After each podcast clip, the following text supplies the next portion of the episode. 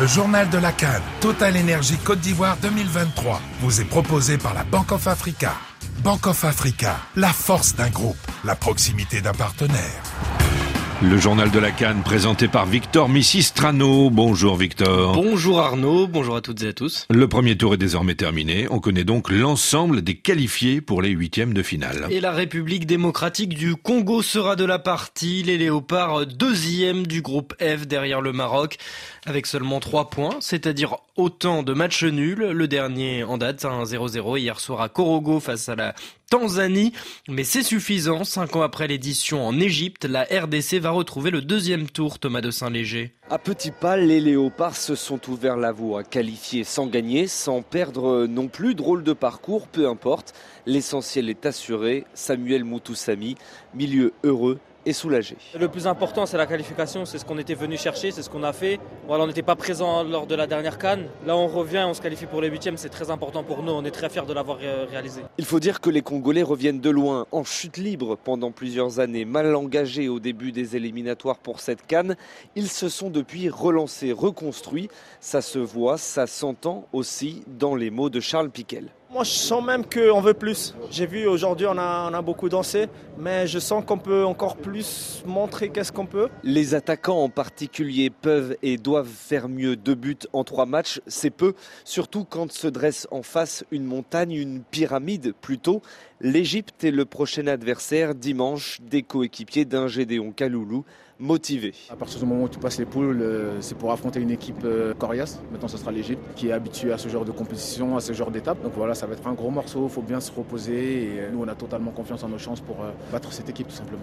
Un choc en terrain connu au stade Laurent Pocou de San Pedro où les Léopards avaient joué leurs deux premiers matchs. Thomas de Saint-Léger, Corogo RFI. Et c'est à San Pedro que se jouait hier, je vous le rappelle, l'autre rencontre du groupe. On l'a entendu avec Martin Guez. Le Maroc a dominé la Zambie 1-0. Les Lions de l'Atlas euh, qui seront opposés à l'Afrique du Sud en huitième. C'est Hakim Ziyech qui leur a offert la victoire hier. Ziyech, auteur du seul but des quatre matchs du jour. Un but qui élimine la Zambie et qui qualifie la Côte d'Ivoire. Les éléphants repêchés parmi les meilleurs troisièmes, euh, mais en sursis, car en huitième de finale, ils affronteront le Sénégal tenant du titre. Euh, c'est terminé en revanche pour la Tunisie, inoffensive euh, contre l'Afrique du Sud, 0-0. Les Aigles de Carthage terminent du dernier du groupe E avec deux points. C'est l'une des nombreuses surprises de cette édition et c'est un immense échec assumé par le sélectionneur Jalel Kadri. Il a d'ailleurs annoncé sa démission dans la foulée nous a manqué beaucoup de choses, surtout au niveau offensif, au niveau de l'efficacité. On n'a pas été trop efficace. Tous les signes étaient positifs avant la, compétition. On a, trouvé euh, un problème énorme sur le plan tactique, surtout le premier match. On a essayé de résoudre ça. Euh, malheureusement, on n'a pas abouti à la fin de cette compétition. On sait que les objectifs étaient d'aller plus loin dans cette compétition.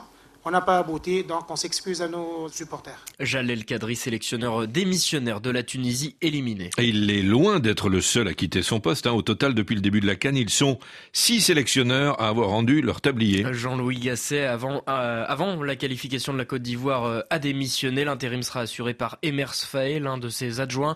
C'est terminé aussi entre Jamel Belmadi et la sélection d'Algérie, le vainqueur 2019, qui a pris la porte au premier tour pour la deuxième fois d'affilée.